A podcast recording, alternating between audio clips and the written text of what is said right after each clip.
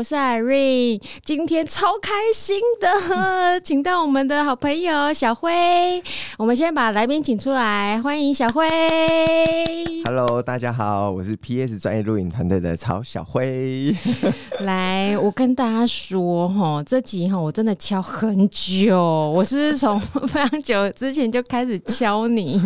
因为小辉的案子很，就是最近的案子就满满的，从疫情之后，对不对？呃，对。对，第一次录音有点紧张。说说你平常都怎么对待你的客人的？欸、这个不是等一下的那个 Q&A 吗？因为我先破题是吗？因为刚刚小辉就说那个耳机戴起来怎么感觉跟那个呃呃平常的时候不一样？平常都是你教客人怎么样？你叫你的来宾怎么样？平常都是我教客人，就是哎，要、放轻松，没关系，这个都可以 NG 重来。那等一下我们在调整音量的时候，我会慢慢帮你调，这样子。那今天在旁边讲都很轻松，自己坐在这边，耳机一戴起来 就紧张了，是不是？听自己声音很不习惯，这样子 非常不习惯。那小辉是工作是做那个婚礼录影的部分。那这几年我们有跨足到商业摄影这样子。嗯，对，嘿，那我们本身啊，我是 PS 专业录影团队。那本身我们是做婚礼录影起家，这几年开始也因为疫情的关系啦，其实我们以前主要都是在做服务新人这一块。那后面当然因为疫情的关系，我们不得不做一些调整。那在调整之前，其实我们都有在承接这一类的那个案子。你是指商业录影这一块？商业录影这一块，对，因为这一类的案子，我们其实平常就都有在承接，只是因为疫情的关系，所以让我们不得不把这一块。再度发扬光大一下，是吗？不是爆炸性的成长吗？看你没有爆炸性的成长。我跟大家说，我会认识小辉，其实很有那个缘分，很奇妙。是有一次，我跟我先生，然后去呃朋友的婚礼上，后来因为那一阵子，我们本来就有在规划说要拍那个形象影片，帮餐厅拍形象影片。其实网络上也会搜寻嘛，嗯，然后也会去参考别人的。作品。那那一天去吃喜酒的时候，然后是 Jerry，就我先生、嗯、，Jerry 就敲我一下，他说：“哎、欸，你看这个拍的怎样？”因为我我原本在专心吃东西。我还没有仔细看，然后后来我就看了一下，因为他这样子讲的时候，就表示那个工作的警讯要拉出来，我就放下上线，对，要马上上线，我就放下筷子，然后我就真的仔细看，因为你们强调的是快播快剪嘛，对不对？没错。然后拍的很好，因为他们会空拍啊，然后一些他们反正他们的个录影的专业手法，我不知道怎么说，但我觉得拍的很好。我那时候就仔细看，看了大概大概有五分。后来我人就站起来，我就忘了我在吃东西这回事，我人就站起来，然后婚礼都继续哦，然后我就偷偷跑到外面去看人家工作，我就看，因为他们是一个 team 在做，呃，大概那你们那一场好像有四到五位，对，没错没错。后来我就去，因为他们有一一个人在拉那个空拍机，举很高，在在棚内这样子，在那个婚礼场地里面，然后另外呢，外面就有一群人在工作，然后我就看着你。你们那一群人 就很专心，有没有认真的男人最帅？对，然后我就看他们很专心的在剪啊，就是很立马的要要传送到那个 monitor 上面嘛。对，没错，没错。对，然后后来我就发现，嗯嗯，就是被认真的男人给吸引到，然后我回去跟就跟我先生说，嗯，这家可以。所以有没有各位 工作的时候真的要认真？我们也是啊，工作的时候超认真，自己播，赶紧播。我是这样子认识小辉的。等一下再来跟大家讲讲，就是我们拍形象影片的过程，这个有很多美感在里面。那等一下会跟大家说。我们现在聊聊小辉的创业。欸，你你到现在创业几年了？我到现在创业十五年了。欸，很久嘞，对，比我们还久。你当初怎么会想要自己创业啊？哦，其实压根呃，应该说，我从一开始我不觉得我自己在创业。怎么说？对，因为我在接触到这个领域之前，其实我对摄影这个区块是完完全全不懂。真的吗？对，相机是什么？啊、光圈、快门那一些东西，我完全完全不懂。那应该是你很年少的时候了吧？哎、欸，也不是，就是真的是跨跨进这个领域之后，我才开始做学习这个动作。那也不是说我因为这个领域我才去做学习，嗯、我是一个呃。在当下，其实是因为我一个学长，嗯，他本来就是对摄影很有热忱。嗯、那刚好那时候，他的身边的朋友开始都有陆陆续续一些人结婚啊，或者是说生小朋友。那他很爱摄影，他很热衷摄影。嗯哼，所以他就在那个过程当中去帮自己的朋友、帮自己的家人去做记录。那他都会把他把记录下来的影片剪辑完之后，就是跟大家分享。大家就觉得哇，这个好酷哦！因为其实，在十五年前，其实呃，摄影这个东西是有一个怎么讲？门槛吗？嗯，它有一定的门槛在，而且它算是比较封闭的一个区块。哎，不像我们现在手机拿来就可以录了。对对对，以前手机也没有所谓，那可能那时候还在 BB 口。哎，这样透露年龄呢？哎，那个那个啊，Nokia，那时候没有吗？那时候 Nokia 已经开始了，对，十五年前的时候，对对对，所以那时候也没有所谓手机相机、手机摄影这一块。对啦，BB 扣有点太早了。哎，透露年龄这样不行。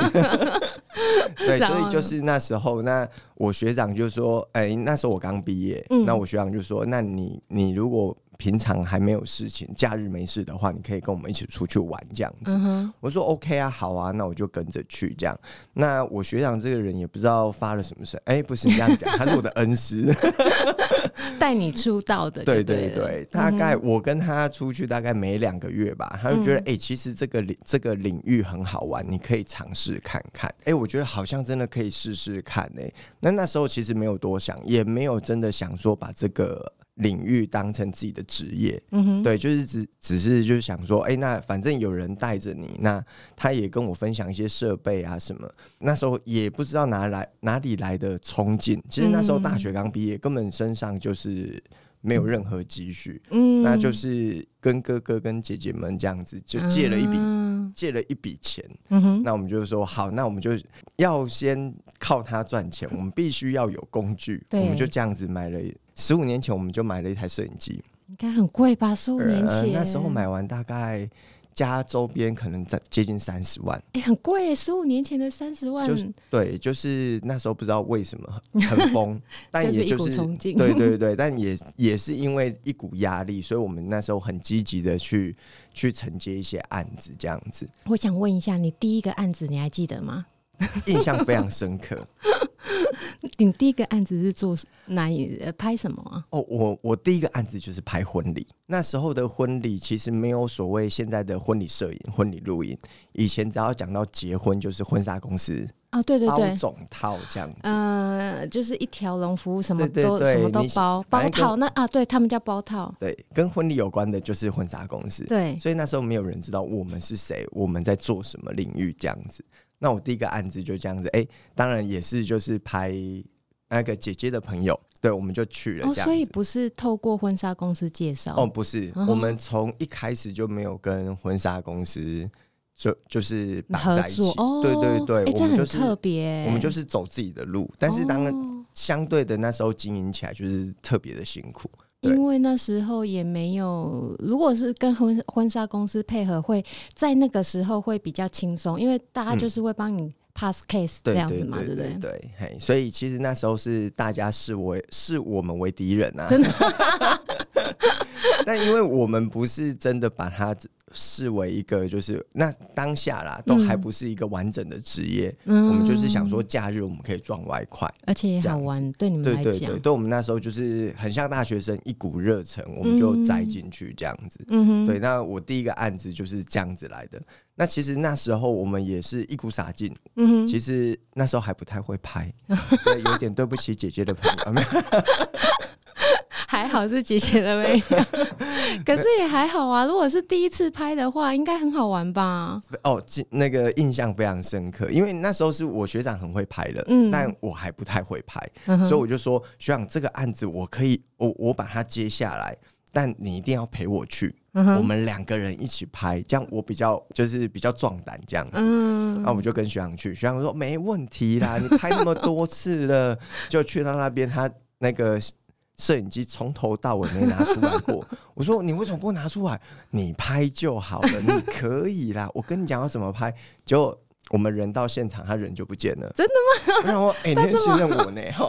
他这样有点像那个呃呃，老鹰要把小鹰推从那个那个悬崖这样直接推下去，这样、就是、让你飞这样子。啊，对对对，所以那一场我印象非常深刻。像你们在拍这个，有很好玩的地方，可是也有很危险的地方，对不对？像有一次你就。在，我记得好像你跟我讲过，在西雅图被抢，是不是？哦，对对对，就是我，因为我们婚礼还是会有一些海外的案子。你接过蛮多海外的旅拍，对不对？呃、就是对呃，婚纱摄影，然后还有旅拍之类的。对对对，嗯，近期也会去再去马尔地夫。对对对，不要再讲，让我羡慕了。我好久没出国了，工作工作工作。那西雅图那一次，西雅图那一次是什么？就是我们在拍摄的过程当中，其实我们在海外，我们会尽量轻便的机动型的设备带在身上，这样是吗？你你那个轻便好像都一车也不太轻便，哦 呃，可能对一般人还是不够轻便，但是对摄影师来讲，应该已经算轻便了。应该算蛮。我跟大家讲，他们的工具真的很多，那一那一车出去真的不是开玩笑的，因为我就看过。好，然后嘞。我们就我们去拍摄的过程当中，因为我们是有点旅拍的概念，所以我们是、嗯、呃设定规划特定的点，但在点跟点之间，我们会是现场的状况，嗯，我们就会可能停车，我们就下来拍。那我们那一次去的时候，我们就是哎、欸、看到一个很不错的。路路边的一个店，嗯，那我们就想，呃，我们就请司机大哥先停车，那我们下车，我们要去拍摄这样子，嗯，那我们下车下车的过程，我们当然就是把贵重的东西大部分是拿走的，嗯，但是也因为我们在拿设备的过程，应该就被当地的就被盯上了，盯上，被歹徒盯上了，这样子，对，对，所以我们就是下车之后，因为司机大哥也要帮我们拿一些东西，所以我们就一起离开，嗯，我们月末才拍大概二十分钟，回来之后我们就觉得，哎，欸。地上怎么有碎玻璃啊？那可能是上一台车了吧？还没有人知道哦，还没有人知道哦。嗯，对，就是大家上车之后，准备要把东西放上车，才发现，哎、欸，里面的东西怎么不见了？被抢了是不是？对，我们也不算被抢，就被偷，因为他是把我们的那个车子的玻璃直接敲破，把里面的东西拿走。对，那那一次就，呃，因为不不止我们摄影师啊。还有造型师，还有新人的东西，嗯，对，所以其实那一次就损失有点惨重，真的哦。对，呃，我觉得大家都还蛮正向，我觉得我蛮喜欢那种感觉的，嗯，就是大家是苦中作乐，还跟那一台车留影不少。真的假的？想象一下那个过程，你们那时候有后来你怎么处理？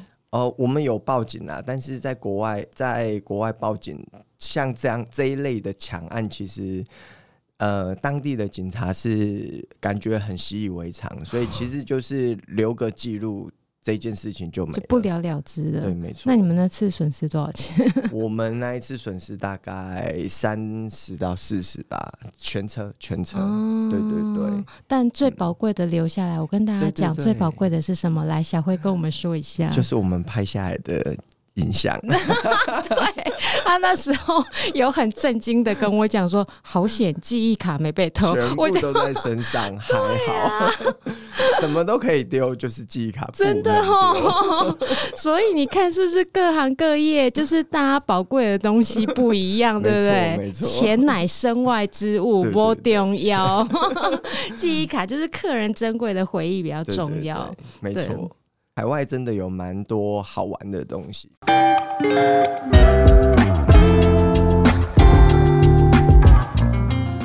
我想要请问一下小辉啊，像你们在拍摄的过程中，呃，你都花多少时间在跟客人沟通上？因为我会想要问这个问题啊，是我们上次跟小辉接洽的时候，我就知道说他其实，在接了一个案子之后，他要花非常多的时间在跟客人的沟通，对不对？嗯，没错，没错。其实整个你们的流程是什么？嗯，不管是婚礼或上岸，嗯、我们在前期的沟通是最为重要的。我会宁愿花非常非常多时间在前期沟通的部分，再来才执行拍摄。嗯，因为其实每个人对于画面跟对于呃态度。或者是想象的东西，它是不一样的。嗯，比如说像新人，可能我们比较常遇到那种新人会说：“哦，我想啊，那个老婆想要浪漫一点，哦，那老公说我要帅一点。”这 range 很广，对每个人的浪漫跟帅可能都不大一样。对啊，对，那有些人是呃，像我们拍摄上岸，有些客户就会说啊，没关系，你简单拍，我会很相信你。哦，我最怕听到这种的。我相信你，这很可怕。所以就是这个完全没有呃，完全没有一个方向，跟太、嗯、太过于广泛。所以在这个过程当中，但其实也不能说他们是有有不好或者是好，因为他们也没经验呐。对，没错，没错。所以我们会我们会有一些功课给他们，比如说什么功课？嗯、呃呃，我们都会有个线上表单，比如像婚礼的部分，我们会从他们的婚礼一开始到最结束，整个婚礼流程，我们必须要每一个环节我们都要知道，那包含他们的兴趣。包含他们的互动，我们都会透过聊天的过程去了解他们。那上岸的部分，我们就会出一些功课，比如说，呃，那你针对这个部，呃，针对这一次的影像制作，最后会希望在哪一个平台播放，哦、或者是你最希望对，对，或者是你最希望获取到什么样的目的？因为比如说什么，比如比如说像商案获取什么样的目的，嗯、这怎么说？嗯、呃，就是。就是说，比如说他呃，一支影片拍完了，他到底是希望获取到点阅率哦，还是他想要实质的客人能够回流？嗯哼，那这两个目的就是在我们影像制作上面，它就有决定性的差异。对，如果今天是我需要流量，那我需要去制造话题。嗯哼，那有时候他可能像。像我拍拍 Irene 他们的他们家的时候，其实就是非常非常多的老客人，嗯，都已经在店里了。嗯、那我们希望呈现给老客人什么样的感觉？嗯，这可能是我们在影片里面想要去呈现跟说的。我来分享一下，我们上次在呃拍 JK 形象影片的时候，呃，我们是怎么合作的？像我会这样子问啊，就前期花多少时间在跟客人的沟通上？我觉得这一点真的非常非常的重要。这跟我举例一下，这跟我们在客接餐厅接客人的包场也是一样的。我们也是花了很多时间哦，不是说客人给我们一笔钱，然后我们就准备吃的给他们，准备呃环境给他们，提供 service 这样，不是这样。我们前期要知道说哦，客人这一场要办什么活动，有多少来宾，来宾要不要喝酒，喝什么酒，准备什么酒杯，然后 round down 是什么，这整个整套流程都要知道。那像小辉他们接案也是一样。比如说，他就知道说，哦，这个老板娘不太好搞，所以我们最喜欢这种老板娘了。因为我为了要。制作影片这件事情啊，我前面我还先去上课，我先去学那个威力导演，我先学说啊剪片，后来我才知道说哦运镜是什么，分镜是什么，然后画面要怎么大大致上要什么呈现，因为我不用了解的，我不用学的很深，我不用像呃录影师这样子呃那么专业。我上课的目的是为了好沟通，就是要听得懂专业摄影团队他们在讲什么，这样子。就是合作起来才不会有障碍，你知道吗？是是是。对，那摄影的沟通上面，就是那时候小慧接到我们的案子，那那时候是要拍呃桃园华泰店，那他们就有来跟我们开会，然后把他们的呃提案讲给我们听，那我们就一直。呃，互相往来沟通沟通，然后直到后来他们又再来了啊，我记得好像是两次吧。有一次我觉得最妙，因为要要来看环境嘛，是对。然后有一次我想说，哎、欸，小慧他们，因为我也在忙，那时候店才刚。才正要准备要开，然后我们还在做一些前期的那个呃呃一些那叫什么整理，对对。然后我想说奇怪，小慧跟他同事人怎么不见了？后来而且不见很久，我想说去哪里了？结果他们在我们的露台上，因为我们有规划一场说可能要拍到露台，如果没下雨的话，是可能要拍到户外露台。结果他们就在等黄昏的时间，黄昏几点钟？他们大概从。从嗯四五点开始做做做做做，一直做到天黑。我想说，对他们就在等那个天黑的时候，几点几分，大概那个区间，哪一个哪一个呃那个画面效果拍起来比较好，他们就是这样子去跟客人沟通，然后去实地的场勘这样子，对不对？没错，没错。你们那时候怎么会有这个 idea 啊？你说我们会去露台看这件事情？对啊，因为我没想到哎、欸，我没想到说哈，你还要去看黄昏哦。我们在拍摄，其实只要是外景的部分，其实天气对我们来讲影响非常非常大。对，那所以我们在每一个场景，它可以呈现的氛围，眼见为凭。这其实是一个摄影前辈教我的。嗯、对，现在在做一些事前规划的时候，大家都很依赖网络。嗯，对。那这一位摄影前辈其实他很特别。他像我跟他哦，我跟他也去海外日本拍过一次，这样子，在他身上我就学到非常非常多的东西。他教你什么？哦，我们本来在海外，因为日本对我们来讲算熟悉的地方，所以其实我们在场刊的次数会呃逐次递减。嗯哼，因为可能这个地方我们去过了，我们不会再去。对。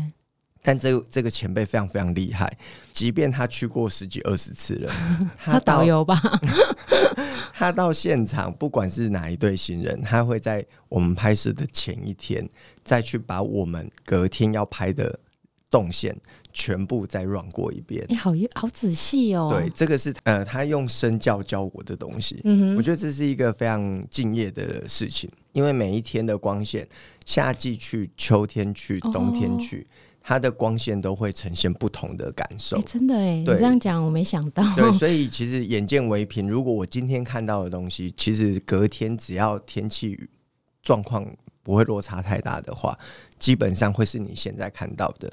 那你的想象空间就会很大，你可以在很细节的地方，比如说主角要站哪里，或演员要站在哪里，嗯哼，哦，他的角度对跟不对，跟你凭空想象，其实这个是两回事。哦。对对对，所以我们现在都很会在事前，我们会宁愿多花非常多时间在这一块上面。但是可以确保我们在拍摄执行上面能够获取最好的画面。哎、欸，真的哎、嗯，你这样讲我好有感哦。对，真的，真的。因为我跟大家说，那一天我们拍摄非，我觉得非常的顺利了。我不知道小辉觉得顺不顺利。因为我们那一天拍两场，中午一场，晚上一场，我们拍两支形象影片。那但在那之前，我们做的真的对我来讲真的是做了很多功课。那对小辉他们来说，可能是一个呃正常的流程。像我们。呃，他会开功课给我，就是因为要确保说客人想象的跟他们要拍的，或者是他们建议的是同一个，拍出来是同一个画面。嗯，不要说啊，你想的美是林志玲的美，我想的美是那种刘嘉玲的美，这种，对啊，就是不一样。对，那那时候我们就做了很多功课，然后我记得还有一个功课是，呃，我们花了这么多钱在拍形象影片，对不对？那我们还请 model 来。哦，然后呃，也有请那时候有请到呃尤安顺顺哥他们一家人来拍那种亲子的呃用餐的画面。嗯，没错。我来请教大家一个问题。你请 model 来，你请那个呃呃影帝来，一家人来拍这种这么棒的画面，然后你也花钱请了专业录影团队来。我请问大家，你书画团队要不要请？所谓的书画团队，就是造型师啊、发型师啊、化妆师、嗯、这种叫书画团队。这个你要不要请？需要，非常需要，是吧？那时候我就在这一点上纠结很久，因为我们功课已经做的很，我我觉得真真的做蛮多功课在这上面的，然后也要跟顺哥他们联系，也要跟 model 他们，因为我们一次请六位 model，然后呃邀请六。跟六位 model 联系，哇，这真的不容易。然后呢，我那时候就卡在这个点上。当然 model 他们会自己化妆，那你说基本的呃呃呃，像顺哥他们也会梳理。可是你说真正的专业化妆，他需要再另外一笔的费用，这个费用还不便宜。然后我那时候就纠结好久哦，费预算又不断叠高，你知道当下那种心情。可是我就真的，我我在这当下，我也没有我我。我也没有问其他人，我就只问小辉。我说：“小辉，我该这么做吗？”他说：“需要，非常需要。”原因是什么？我们请小辉来帮我们讲一下。哦因为画面的呈现，其实它不是单单用摄影机把它拍下来就可以了。嗯哼，其实整个画面的架构，它需要包含光线，嗯哼，需要包含演员、道具、美术，嗯哼，对，所以其实它呃每一个画呃每一个组成结构，它都是环环相扣的。嗯哼，所以如果你今天少了 A 或少了 B，嗯，你必须要用更多的东西去。去填补这样的空缺。假设我那时候没有请书画团队拍出来会怎样？其实我自己也不知道，会很惨吗？就，就难以想象了，就会 平掉，对不对？呈现不出来那个气势。那我们在拍呃形象影片也是，假设说今天，因为他们书画有书画的手法嘛，嗯，对对，没错，因为镜头镜头会把妆感吃掉。真的哈，对对对，所以如果如果是以一般的装在摄影机的镜头里面，它是非常非常淡的，嗯、对，所以我们才会需要造型师专业的那个设计师来帮。帮新人或者是演员来上妆，真的哦，嗯、好险那时候我有问你，不然那一场哇，整个你会因为如假设说我没有请书画团队，我真的会真的会呕死，你知道吗？没错没错，真的。对，像这个部分我们都会提供建议啦，嗯、因为我们在执行拍摄的时候，不是每一个案子它都是包全套。对，那如果当然今天是以全权由我们来负责的话，我们其实这些东西是都把它包含在里面。哦、那但是因为每个人的需求不同，所以我们也会规划不同的方案出来。嗯，对，那有些有些人他像像那个 Irene，我们那一天的空姐他们，嗯，他们就是有自己真的很深厚的。化妆的底子，对，那他们其实他们也他们也都有在承接一些案子，嗯，对不对？所以其实他们对书画这件事情来讲，他们是可以不陌生，对他们不陌生。嗯、那我觉得这个东西是 OK 的。那顺哥那边，我们就真的是比较强烈建议说，真的要请老师来帮他们化妆这样子。对，后来我是通过。透过顺哥帮我们介绍非常强的那个书画老师，因为那那个书画老师在业界已经营业三十年了，他是专门帮演员剧组他们化妆，所以那一天的化妆团队还蛮真的蛮强的。就是那个那位书画老师他自己本身资历就三十年，然后他请另外请一位不不能讲助手，就同行，然后那一位同行一来我也是有点吓到，因为他上一份工作是在米兰做时装设计周 那种的，所以就整个画起来，我就觉得哇，呈现的真的非常的好哎，没错。所以这就是美感，你知道吗？就是你在拍呃任何一支的呃影片之前，大家的功课真的要做好。还有一件事情啊，我在这边也跟小辉一起来跟大家分享，就是说你在拍摄之前是不是？不要幻想着说啊，自己要拍，想拍什么就拍什么。TA 很重要，就是像你刚讲的，你要在哪一个频道上播放，还有你要播放给谁看，你的目的是什么？是这件事情，小慧可不可以来帮我们说一下？哦，这个部分其实是我们最常、最常遇到的事情，因为会自己想说啊，我就我就形象影片，我就婚纱这里摄影这样子啊，啊就美就好啦，男生帅呀，对呀，那个那个总监请我们，我相信你这样子，结果根本不是这样，对不对？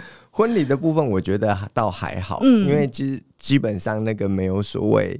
就是我一定要贴给谁看，嗯，对。那商业影片的确，它这个部分就会是比较重要的，所以各位老板们这一段请认真听哈。这样压力好大。没有，因为我真的我自己拍过，我有经验嘛。那站在呃业主经营者的角度，我觉得这件事情啊很重要，所以我这一集是真的特别想跟大家分享说，你拍形象影片，你一笔钱花下去，怎样把这笔钱。效益最大化。嗯，嗯，我们在做呃，在做承接上案的部分，通常我第一个问题就是你想要播播放给谁看？没错，对，那 P A 很重要。对，你想要做到什么样的成效？嗯，对，因为其实呃，还有另外一点是呃，很多客户他们做完影片，他们却没有办法能够真的很顺利的上架。什么意思啊？什么叫没有办法很顺利的上架？呃呃应该是说没有办法很顺利的曝光到他们想要的部分。哦、像我们在这几年，我们就开始跟行销团队会去做一些结合。嗯，所以我们在呃，在上岸的沟通，第一件事情就是先把 TA 找出来。嗯，对。那 TA 的部分找出来之后，我们才会进行所谓的沟通流程。嗯哼，对。所以 TA 的部分，我们会分，我们会分成就是呃线上的 TA，嗯，还是实体？你可以帮我们举例一下嘛？比如说店面就我们嘛，嗯、那线上嘞？线上就是我们网络的部分。嗯，对，因为呃，像我们帮假设是政治人物，嗯、他们就政治人物就很喜欢是在可能所谓的公车上哦。对，那比如说客运好了，就会有一个 monitor 在面给大家看。对，就是像这一类的属性，他们在观影的感受，跟我们一般在假设你今天在捷运走路。观影的感受，跟我今天坐在餐厅里面，或者是我今天用 YouTube 自己搜寻看到的资讯，跟我当下的心情，为什么要接收这个讯息，其实都有很大的关系。所以这个东西我们都要先定义出来，我们才会去帮他们执行规划，画面应该怎么去做处理。我想要听听看那个政治人物，假设说我是在客运上面，因为好。呃，因为小辉住宜兰嘛，对不对？对，假设我今天坐呃格马兰或首都，我这样一路从台北坐回宜兰，大概也有一到一点五小时，对不对？是没错。那你们这样子怎么排？就是你要呈现什么给客人看？呃，给观众看？嗯，呃，在客运上面，其实它比较特别一点，其实大家不会一直盯着它，而且其实客运上面有一个魔咒，就是。就是什么魔咒？就是他们其实，在观观影上面，他们是很随机的，嗯、而且他其实他他有点洗脑，嗯、因为他们其实是在特定的班次上面，嗯、他们有限限定，就是哎、欸，我一支影片，我一定要播几次出去，嗯、这个东西，哦、对对对，这个可能就是一般人比较不知道的东西。比如说，比如说，哎、欸。一分钟一次吗？还是、呃、没有？比如说像宜兰到台北，那可能约莫一个小时的车程，嗯，你会看到我的影片七次，一个小时七次。对，那你拍摄重点是什么？哦，在像这样的一个运输过程当中，其实我们不会把很多的诉求放在里面，我们只会讲一个诉求，就是像、嗯、呃，我们会跟一样，也是要跟候选人、政治人物他们做讨论，嗯哼，他们希望。呈现的东西是什么？那我们也会提供我们专业的建议。我们认为这边可能适合更适合呈现哪一类的东西。那政治政治人物他们要什么？就是曝光形象好这样子。就是每个人都是希望我想要我想要当选，我想要 对我想要我想要大家看到我亲民，我想要看到大家呃大家认为我很努力。假设这呃像这。有很多很多的重点在里面，嗯，但是其实，在那个公车上面或者是运输客运上面，其实他没有办法讲这么多这么多的重点。哎、欸，跟我想象的不一样、欸，哎，我们就会把它限缩 哦，因为在上面其实，呃，在那上面为什么不适合讲那么多重点？是因为我们归纳出来，我们认为在这样的一个嘈杂的环境里面，嗯，跟你运输上面，其实如果你讲一个重点，我会。很深刻的把你记下来，因为你这一个车程里面你会看到七次。哦。对，那如果我今天讲了假设五个重点好了，嗯，那这五个重点你未必都会记得，欸、真的，你可能会你可能会记得 A 或 C 或 D，嗯，那最后哎、欸，那所以他讲了什么？对，我忘记了，对，对，因为这个是很随机的东西，所以在客运上面播放或者是在不同的平台。播放就是我们的执执行层面就会不一样哦，规划的内容也也会不一样，真的。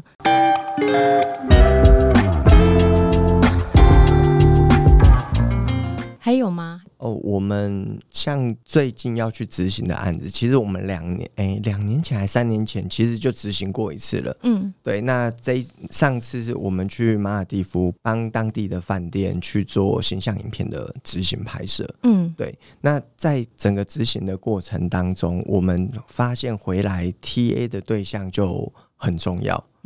对，因为。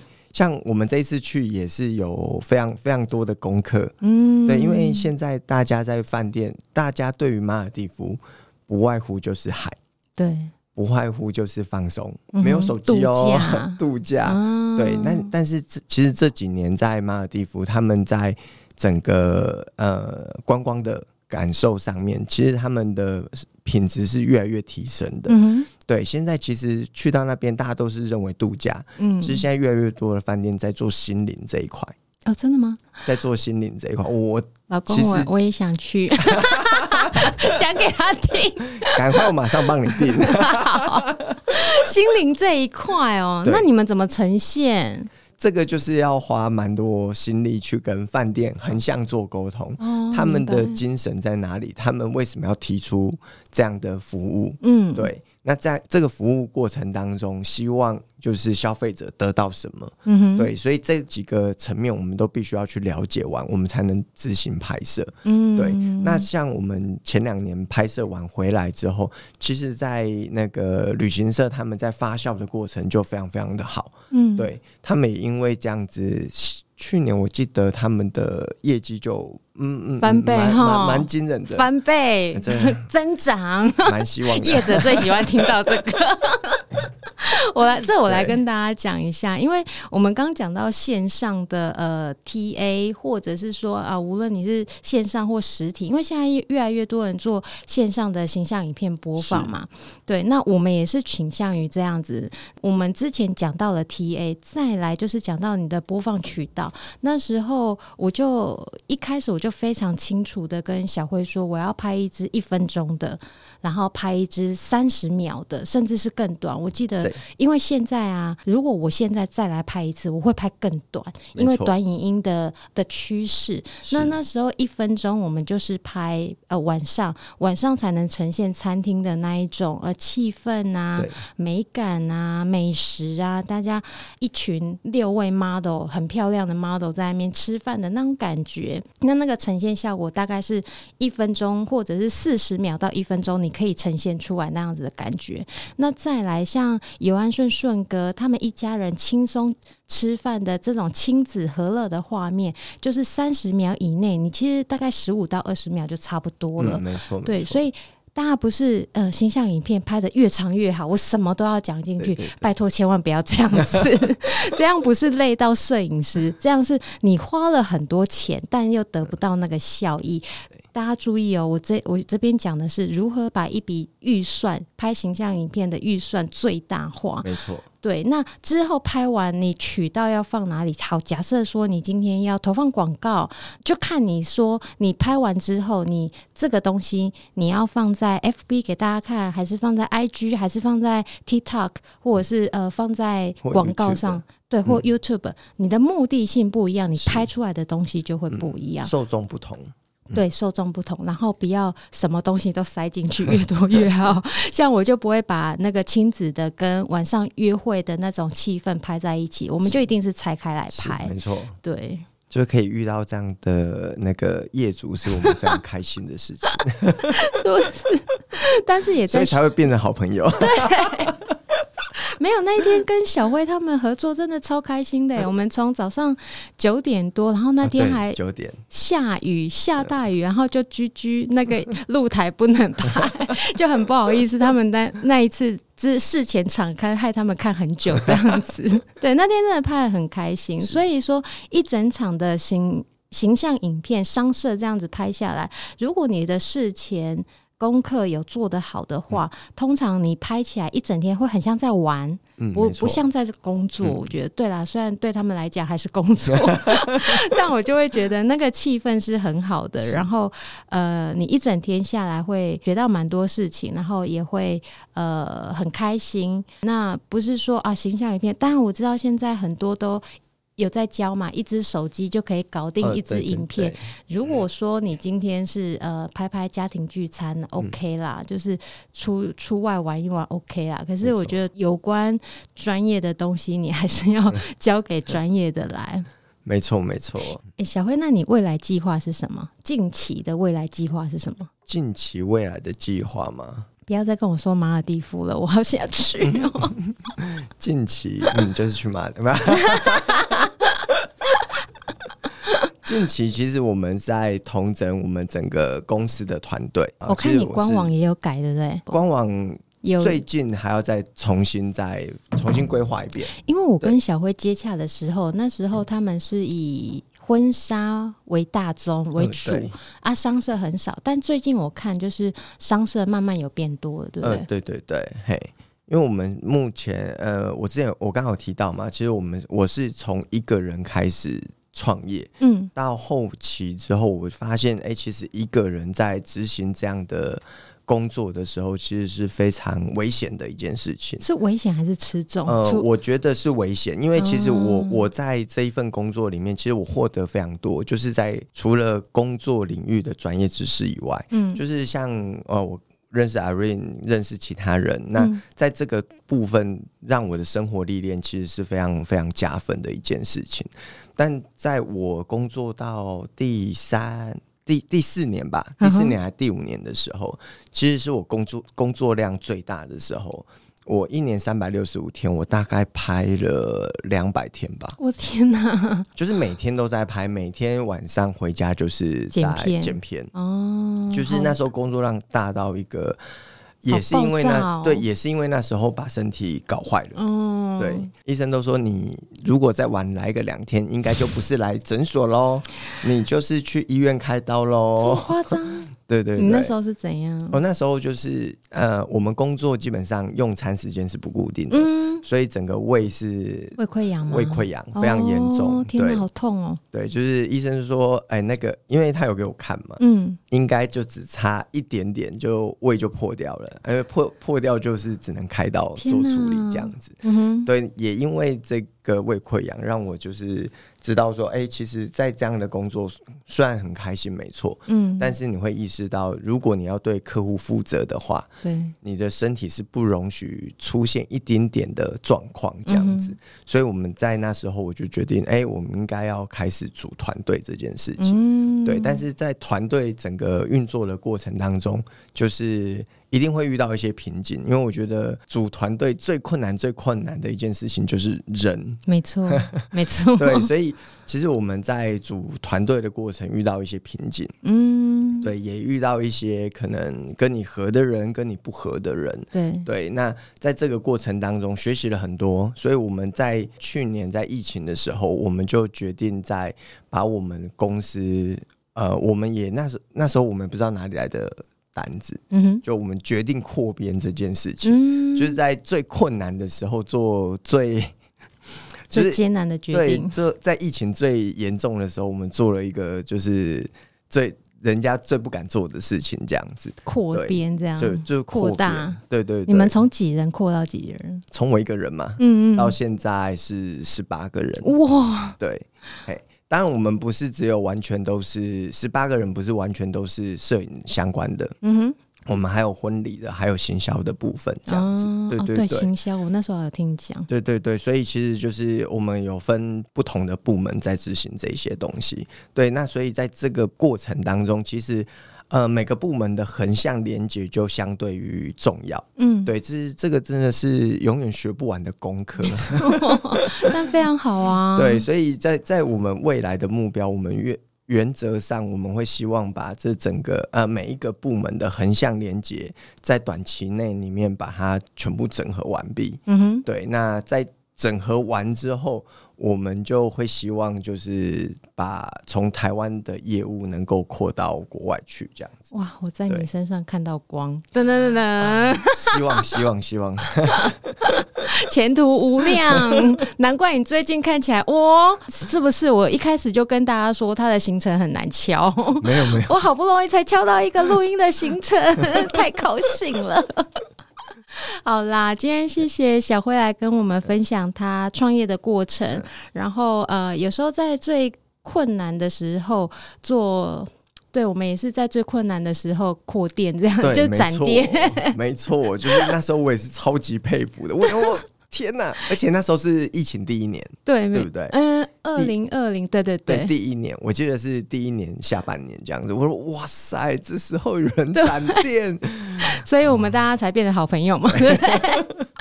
大家一起苦过来这样子，对啊。但是在那个 moment，你如果做了这个突破的决定，我觉得未来都会是越来越好，因为你方向很明确嘛。